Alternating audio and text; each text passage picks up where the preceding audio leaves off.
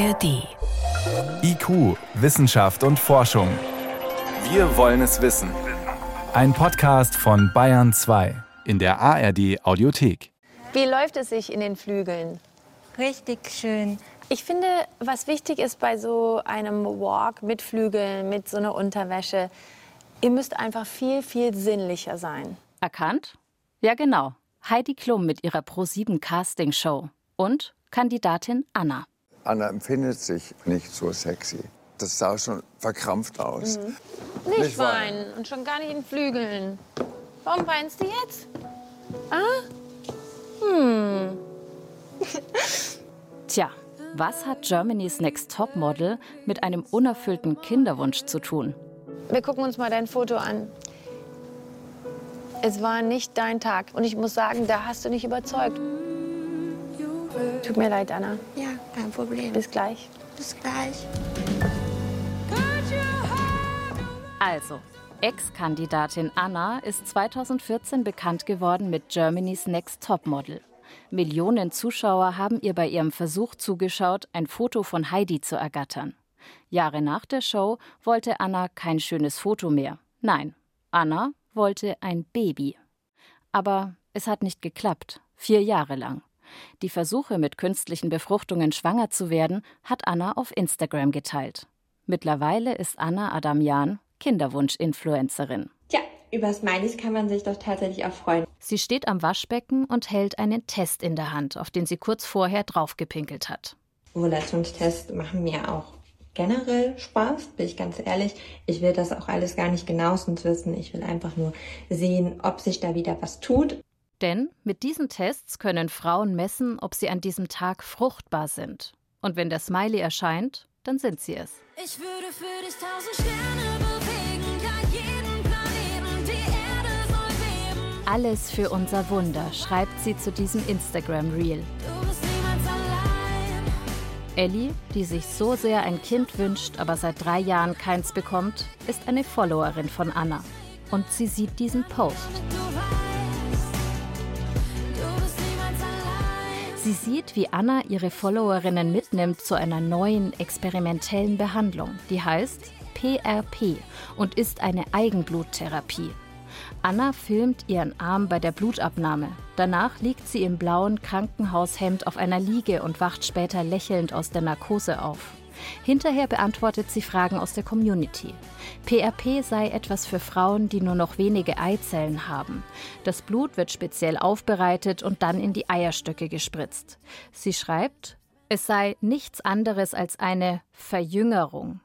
Ellie ist davon sofort angefixt. Also ich bin darauf ja auch ursprünglich aufmerksam geworden, auch über Instagram, über diverse Influencerinnen, die das aber im Ausland haben machen lassen. Und ich habe dann recherchiert, welche Möglichkeit es in Deutschland gibt, diese Behandlung machen zu lassen. Und es ist uh, the next big thing, oder nicht? Die Influencerin Anna hat vor kurzem ein Baby bekommen, nach dem elften Versuch mit künstlicher Befruchtung. Ob die PRP ihr dabei geholfen hat, wissen wir nicht. Ellie jedenfalls findet eine Praxis, auf deren Webseite steht Neu, Ausrufezeichen, PRP-Injektion, erfolgreich. Die haben ja gesagt so, ja, also ähm, wir machen das noch nicht so lange, aber unsere interne Statistik sind ja über 80 Prozent schwanger innerhalb eines Jahres. Ne? Hört sich natürlich, wenn du das dann als Patientin machst, auch erstmal toll an. Dann denkst du ja, warum soll ich nicht bei den 80 Prozent sein? Jetzt mal ehrlich, muss man ja ganz schön viel Pech haben, wenn das nicht passiert.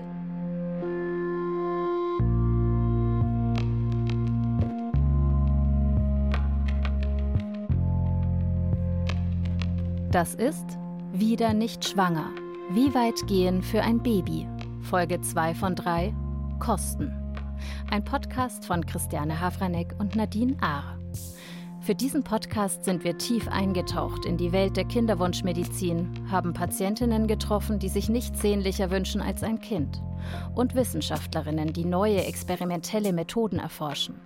Wir sind aber auch auf unseriöse Angebote gestoßen, die viel kosten, aber nichts bringen abgesehen von der grenzenlosen Hoffnung auf ein Baby. Natürlich verlässt sich Ellie auf das, was Mediziner ihr im Kinderwunschzentrum sagen. Ellie macht die PRP-Behandlung, die ihr Hoffnung auf 80 Prozent gibt. Also, das kann ja eigentlich auch jeder sagen, oder? Ja, du kannst, also, es, ja nicht also, nach, du kannst, kannst es nicht kontrollieren. Nein. Ja. Wir fragen beim Kinderwunschzentrum nach, wie sie dort auf diese Erfolgsquote kommen.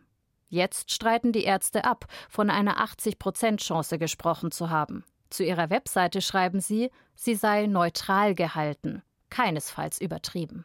Ich habe hier die ähm, Unterlagen für die PRP-Behandlung gefunden und auch äh, die Rechnung gerade. 1176 Euro und 86 Cent. Die Narkose hat nochmal extra gekostet. Ja, auch das wieder privat bezahlt. Ne? Also das ist keine Kassenleistung in dem Sinne. Wir haben Elli etwas mitgebracht.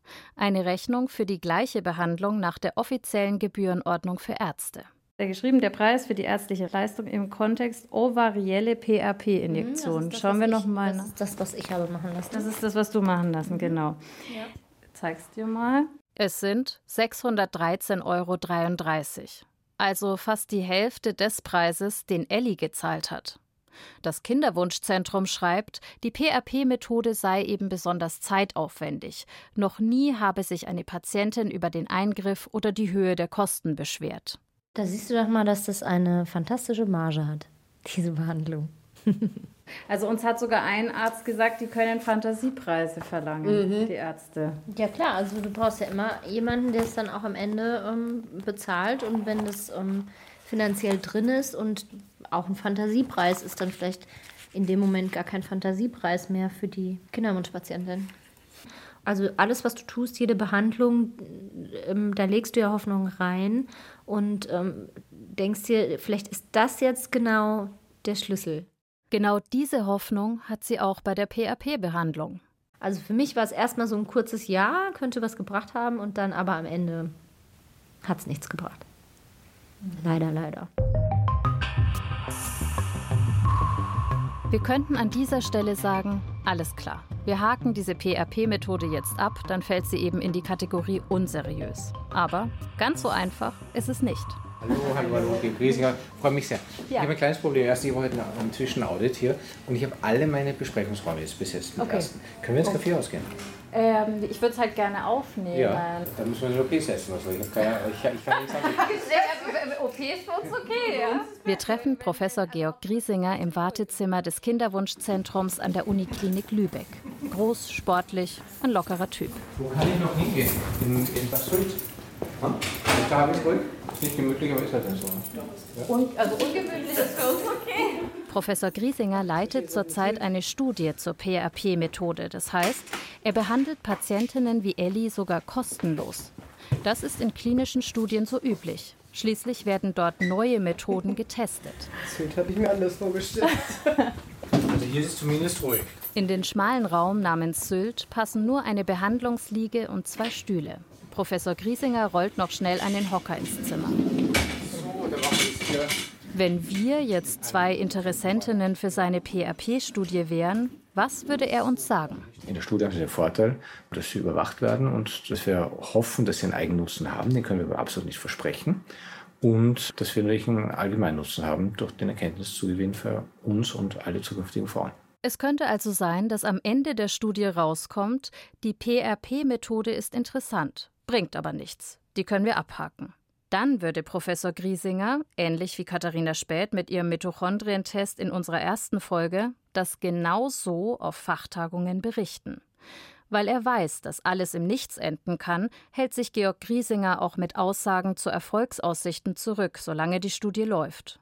Und damit ist er anders als andere Mediziner. Die nehmen da eine Abkürzung. Tolle neue Methode. Und dann sagt einer, ja, das mache ich auch. Und dann wird es vermarktet. Ich mache das jetzt und angeblich ist es hammergeil. Und dann damit erstmal marktschauerisch tätig werden, einen riesen Wind machen. Das kann man nicht ganz einfangen, außer eben durch das, was wir hier machen, indem man sagt, okay, diese Sachen, die so rumgeistern, muss ich dann vorknöpfen. Was an der PRP-Methode besonders reizvoll ist aus Ärztesicht, sie ist drug-free, kommt also ohne Medikamente aus. Damit braucht es nicht so komplizierte und langwierige Genehmigungsverfahren wie bei neuer Medizin, sondern das eigene Blut der Patientin wird aufbereitet und in die Eierstöcke gespritzt. Dann sagt man erstmal, okay, das ist wieder irgendeine bekloppte Idee oder ist doch was dran. Und dann gibt es mehr Leute und dann ist noch wer ausprobiert, das sagt, ja, hm, könnte was dran sein und und und und. Die PRP-Methode beruht auf folgendem Phänomen. Sie schneiden sich und irgendwann nach ein paar Wochen ist das alles wieder verheilt. Es geht also um eine ähnliche Reaktion wie bei der Wundheilung. Das Blut wird so aufbereitet, dass es Botenstoffe ausschütten soll. Und dann sollen Zellen aktiviert werden. In dem Fall die Eizellen, die noch da sind. Und bei Organen ist es sogar noch interessanter, dass eine Leber, wenn sie ein Stückchen rausschneiden, dann wächst die wieder zurück. Dann hat man ihm gesagt, okay, wenn es das so ein Organ wie der Leber funktioniert, warum nicht auch im Eierstock? Was jetzt gleich kommt, das klingt erstmal gruselig und echt abgefahren. Und wenn Griesinger kein Uniprofessor mit vielen ehrwürdigen Ämtern in allen möglichen wichtigen Verbänden wäre, dann hätten wir es wahrscheinlich auch als bekloppte Idee abgetan. Da ist ihm die Idee gewesen, wenn man jetzt den Eierstock in kleine Stückchen häckselt, dass jedes kleine Stückchen für sich sagt, ups, hoppla, ich muss proliferieren, ich muss wieder mein Organ bilden. Also das funktioniert, das Organ stellt sich wieder selbst her. Japanische Forscher wenden diese Methode schon an. Mich würde es selbst reizen, das eigentlich zu studieren. Ich halte es auch für zulässig, das auszuprobieren. Also das sind einfach erste individuelle Heilversuche in hoffnungslosen Situationen. Professor Griesinger macht jetzt schon etwas ganz Ähnliches. Er entnimmt die Eierstöcke von Krebspatientinnen, damit sie nach ihrer Therapie Kinder bekommen können. Wir basteln Eierstock aus. Der Eierstock muss auch in kleine Stückchen geschnitten werden, wird eingefroren, wird aufgetaut und übertragen. Und da sehen wir diese Aktivierungsschübe. Und in einer kurzer Zeit kommen da die Eizellen schon. Und da sage ich eben, da sieht man dann durchaus, dass die dann auch fröhlich Eizellen da drin bilden können. Er erzählt von einer ehemaligen Krebspatientin. Sie sei zu Hause schwanger geworden, nur drei Monate nachdem er den zerschnittenen Eierstock zurückübertragen hat. Das heißt, das ist wie beim Social Freezing genau. eigentlich. Ja, nur, nur auf Ebene des Eierstocks. Ja, aber, ich mein, vom, Prinzip, vom Prinzip her, her ist es ähnlich wie das ja. Social Freezing. Und auch ähnlich wie damals hat man ja auch da gesehen, das funktioniert bei den Krebspatientinnen und das ist genauso. Social Freezing bedeutet das Einfrieren von Eizellen. Die Eizellen werden erst aufgetaut und befruchtet, wenn der richtige Zeitpunkt fürs Kinderkriegen gekommen ist. Das Ganze kommt aus der Krebstherapie. Aber schon bald haben auch gesunde Frauen mit Kinderwunsch ihre Eizellen einfrieren lassen. Vielleicht könnte das bei der Methode Eierstock zerschneiden auch mal so sein. Und es würde wahrscheinlich noch besser funktionieren, wenn wir nicht zwischendurch genau. einfrieren müssen. Genau, das ist die Idee. Ne? Wobei jetzt habe ich also bei der Fertilität-Patientin, die hat einen tollen Eierstock, die sollte viel Eizellen haben, die ist jung. Jetzt reden wir nicht von den Frauen, die erschöpft sind. Bei Älteren würde man nicht mehr so viele Aktivierungsschübe erwarten, schränkt er ein, weil nicht mehr so viele Eizellen da sind. Versuchen könnte man es trotzdem. Und wo man dann eben jetzt nicht mehr einfriert aufteilt auch noch, weil da ist alles hin, sondern dann eben halt schreddern und wieder einbasteln. Das wäre auch so eine Methode.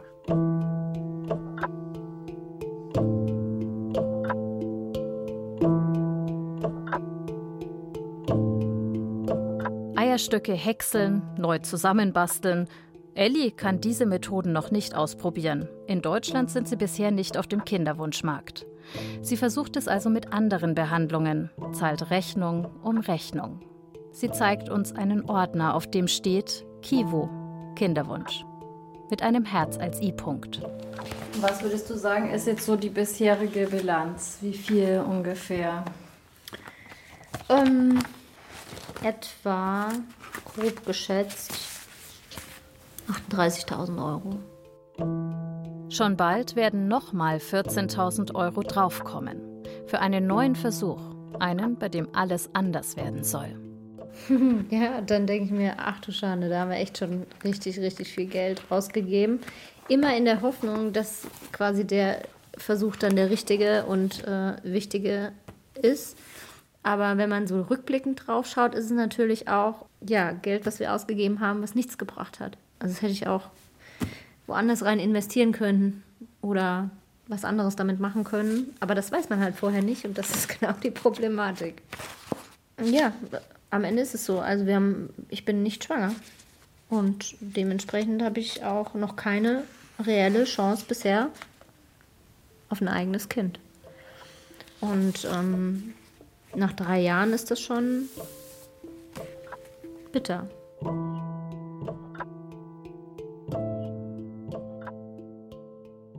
Wäre Aufgeben jemals, also aufzuhören, jemals eine Option gewesen? Ich bin auch sonst im Leben eigentlich niemand, der aufgibt. Wenn ich mir was wirklich in den Kopf gesetzt habe und wenn ich wirklich etwas möchte und darauf hinfiebere. Und deswegen ist das Thema Aufgeben für mich eigentlich keine Option.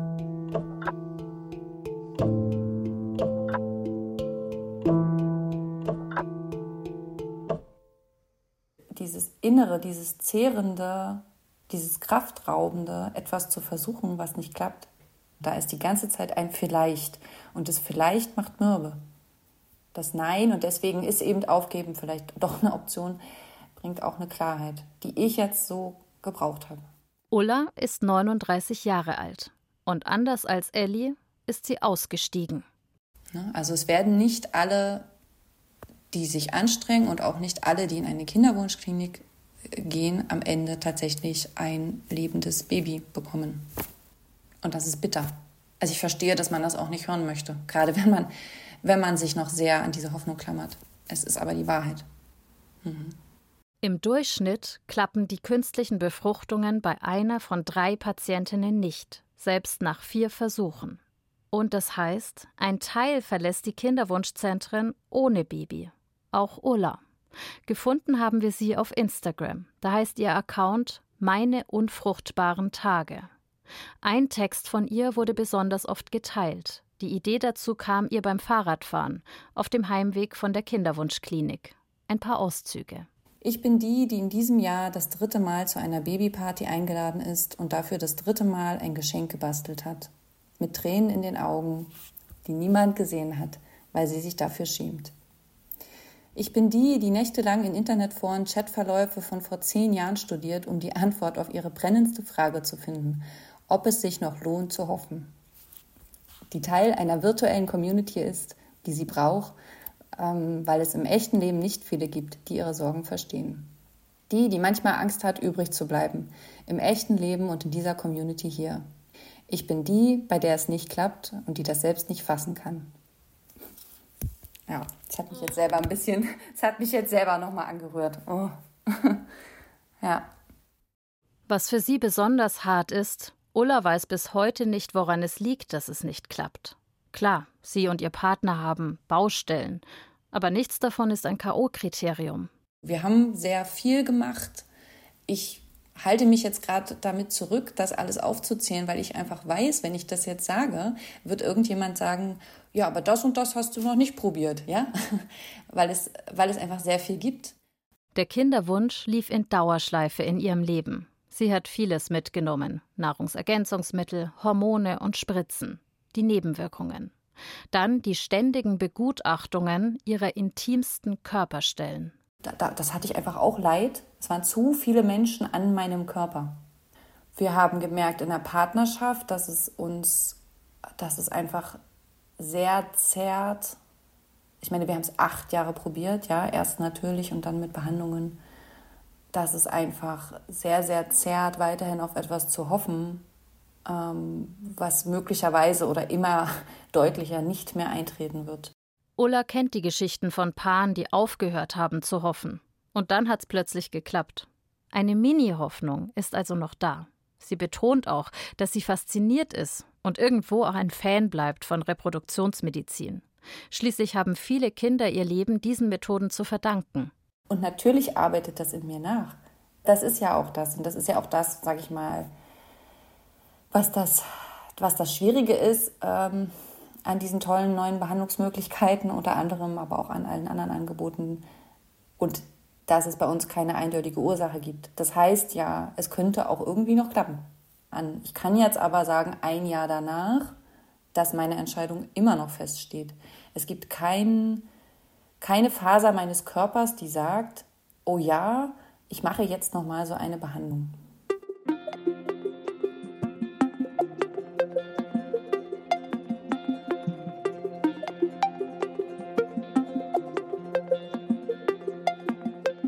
Eine von diesen tollen neuen Behandlungsmöglichkeiten könnte vielleicht die Spindeltransfermethode werden. Daran forscht die Reproduktionsbiologin Katharina Späth. Die haben wir in Folge 1 auf der Konferenz in Kopenhagen getroffen. Jede Eizelle hat eine Hülle und einen Kern. Und für diese Methode braucht man zwei Eizellen. Von einer jungen Spenderin nimmt man die Hülle und von der Frau, die sich ein Kind wünscht, den Kern. In diesem Kern steckt die DNA, mit allen Erbinformationen, die einen Menschen ausmachen. Und aus diesem Kern und der frischen Hülle hat das Forschungsteam eine ganz neue Eizelle hergestellt. Sie stammt also von zwei Frauen. Noch ist die Methode in der Testphase. Die Forscher aus Barcelona, Athen und Oxford haben 25 Patientinnen mit unerfülltem Kinderwunsch so behandelt. Vor kurzem kam das siebte Baby auf die Welt in Griechenland. Hi Christiane, das Paket aus Griechenland ist heute früh angekommen. Die Proben sind auf Trockeneis verschickt worden. Das heißt, dass die jetzt gefroren sind. Und bis spätestens am Nachmittag sollte man dann das Paket aufmachen und die Proben in unseren Gefrierschrank, der minus 80 Grad hat, umlagern, damit die nicht auftauen. Kurz nach der Geburt haben Ärzte Gewebeproben des Neugeborenen in Röhrchen gepackt und verschickt. Welche genau, wird Katharina Späth bald erfahren. Ihre Aufgabe ist es dann, die DNA des Kindes zu untersuchen. Die Ergebnisse meldet sie dann dem Studienleiter. Dafür muss sie Fristen einhalten, weil die klinische Studie nach einem festgelegten Protokoll abläuft. Wir verabreden uns zu einer Videokonferenz. Katharina Späth winkt in die Kamera. Neben ihr steht die Doktorandin Minuse Savage. Ich, ich mal meine Kamera umschwenken. So I'm just going to show them the lab. Just turn your camera. Ja. Katharina Späth trägt jetzt einen weißen Laborkittel. Die lockigen Haare sind zu einem hohen Pferdeschwanz zusammengebunden. Aber dieser Teil ist quasi der ähm, R&D-Teil, also Research und Development. Und ich arbeite ja nicht im klinischen Bereich, sondern in der Forschung. Das hier ist ein Sequencer. Und dort wird dann quasi die DNA gelesen, also die Bausteine, die Basen der DNA werden da abgelesen. Ehrlich gesagt sieht das aus wie ein Drucker. Ja, sieht aus wie ein Drucker, ja. Das ist unser minus 80 Gefrierschrank, wo alle Proben quasi aufproben werden. Das Labor ist ihr Platz. Jeder Handgriff ist routiniert. Hinter ihr ist jetzt ein großer weißer Gefrierschrank, der genauso aussieht wie ein Kühlschrank mit Essen darin. Aber hier lagern Gewebeproben von Kindern, Samples auf Englisch. Muse macht's mal auf. Let's open it on the table, damit ihr das seht. Das sind quasi jetzt alle Samples drin von, von alle Kinder. Da kommen die anderen dann auch dazu. Ich glaube, wir müssen dann auch eine neue Box anfangen, weil es wird voll. Also ich kann jetzt hier einfach mal was rausnehmen. Also das hier zum Beispiel ist Nabelschnurblut. Ah, schauen wir mal, was wir hier noch alles haben. Ja, das ist jetzt Amniotikfluid, Fruchtwasser. Das ist ziemlich weiß, das Fruchtwasser. Sie hebt ein Röhrchen hoch das Fruchtwasser einer Frau, die mit der Spindeltransfermethode schwanger geworden ist, mit einer Eizelle, die zum Teil von einer Spenderin stammt, zum Teil von der Mutter. Mit einer feinen Nadel wurde der DNA-Kern in die leere Hülle der gespendeten Eizelle gesetzt. Das Tolle an dieser Methode ist, dass der Zellkern, also die genetische Information der Mutter erhalten bleibt. Das bedeutet quasi, dass die Mutter auch die genetische oder biologische Mutter des Kindes ist. Die Idee ist, dass diese künstlich hergestellte Eizelle super fruchtbar ist, wegen der frischen Hülle der Spenderin. Wenn sie jetzt mit dem Spermium des Wunschvaters befruchtet wird, dann entsteht ein Kind, das aus den Zellen von drei Menschen entstanden ist. Dass Katharina Späth mit ihrem Team so sehr in die Natur eingreift, damit Kinder entstehen, das finden nicht alle Forscher gut. Darüber müssen wir mit Katharina Späth noch sprechen. Aber jetzt zeigt sie uns erst einmal die zwei blauen Boxen mit den Proben von allen sieben Babys. Ihr Projekt. Ich bin schon, ja, ich will jetzt nicht sagen stolz, schon ein bisschen. Also das Wichtigste finde ich eh, dass man an, an einem Projekt arbeitet, wo auch andere davon profitieren können. Also als ich in Bayreuth Biologie studiert habe, in meinem Bachelorstudium, da habe ich mir echt gedacht, Gott, was, was soll aus mir mal werden? Weil das war so richtig so Blümchenbiologie. Also es war zwar interessant, ich fand es total cool, in die Felder rumzuhüpfen und Insekten zu fangen und Blumen zu bestimmen, aber das so konnte ich mir mein, meine Karriere nicht vorstellen. Das, was sie jetzt tut, die Spindeltransfermethode zu erforschen, das ist angewandte Wissenschaft und die macht ihr Spaß. So viel Spaß, dass Katharina Späth das Projekt sogar in ihrer Freizeit vorantreibt, neben ihrer Arbeit beim Labor Juno Genetics. Ich habe das Projekt quasi vor, vor, seit der Uni zu allen meinen Arbeitgebern mitgenommen.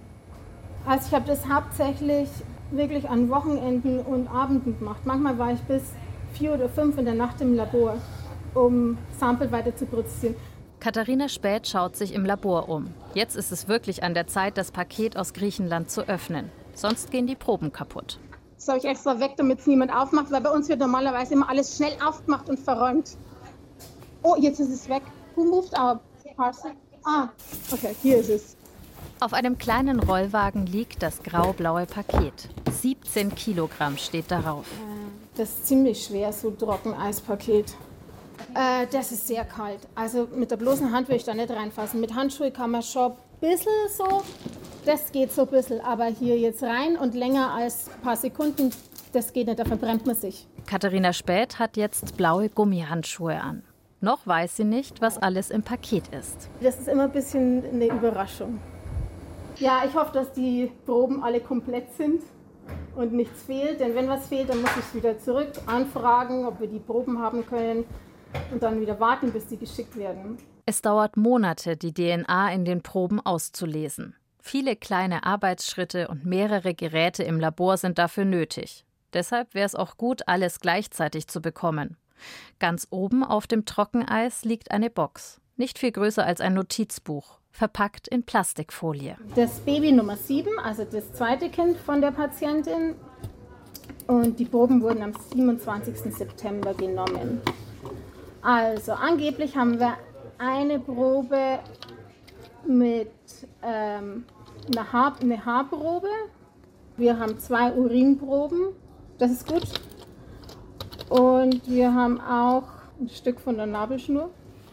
Das ist jetzt von der Plazenta, der äußere Teil. Also Plazenta ist die Gebärmutter. Das sieht sehr blutig aus, ne? Ähm, das ist einfach ein Stückchen Plazenta abgeschnitten, oder? Genau. Und das ist ähm, der innere Teil der Plazenta. Als nächstes wird sie die DNA aus diesen Proben herauslösen und dann untersuchen, welche DNA das Baby tatsächlich hat. Schließlich ist es ja aus den Zellen von drei verschiedenen Menschen entstanden. Deshalb sind auch Proben von den Eltern dabei. Katharina Späth stellt die Röhrchen erst einmal zurück in das blaue Kästchen. Für die ersten Ergebnisse verabreden wir uns nochmal. Wenn alles gut geht, dann können wir übernächste Woche sequenzieren und dann wissen wir sehr schnell. Also wenn sobald die Sequenzierungsdaten da sind, das kann man ganz schnell analysieren. Bei der Analyse dürfen wir wieder dabei sein. Wird alles okay sein beim siebten Baby?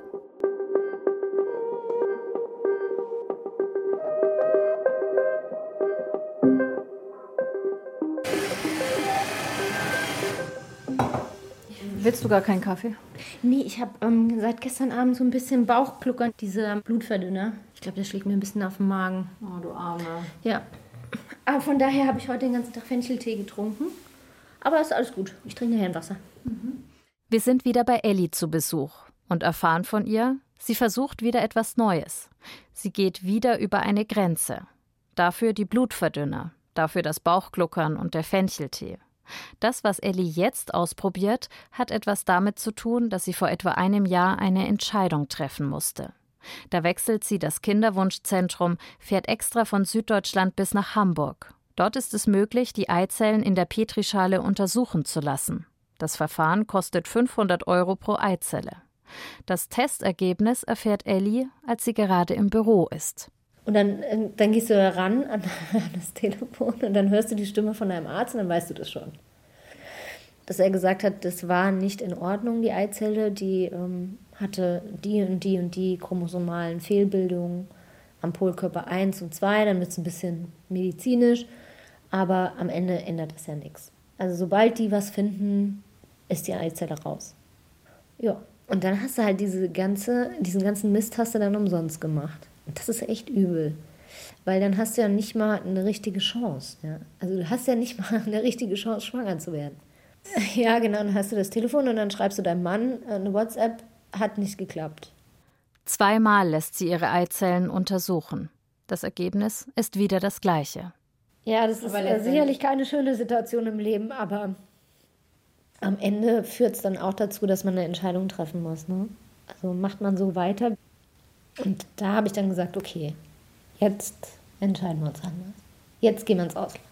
Jetzt denke ich über Eizellspende nach.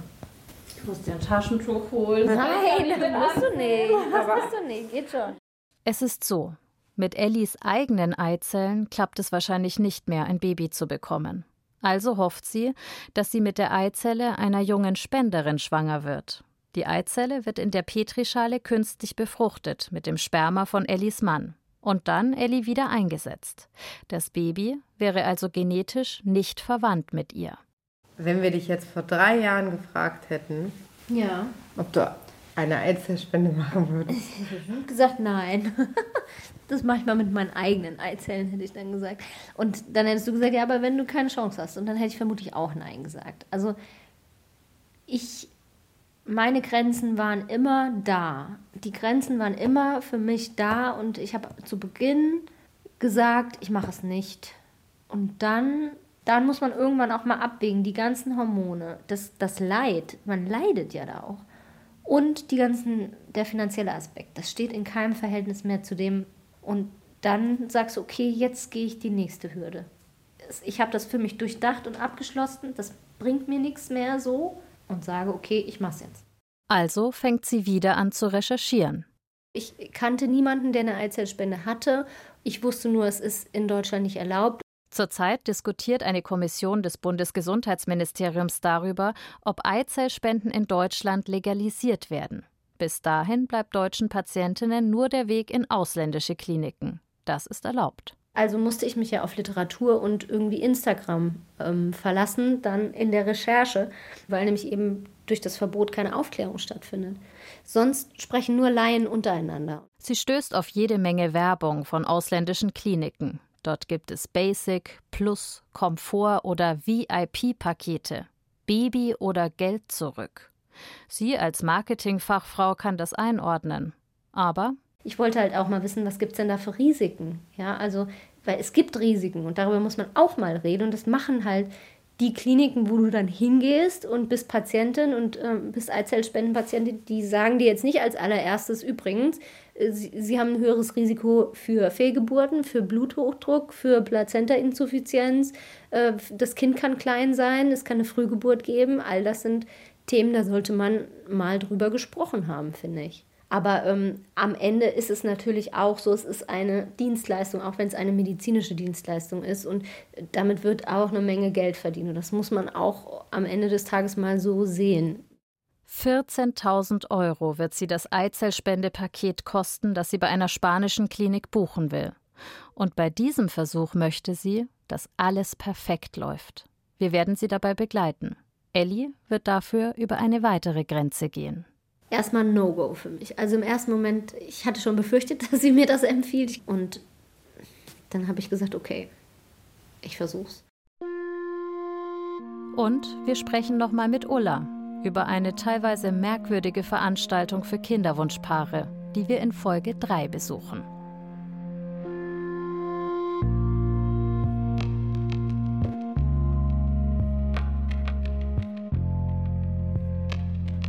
Das war Wieder nicht schwanger.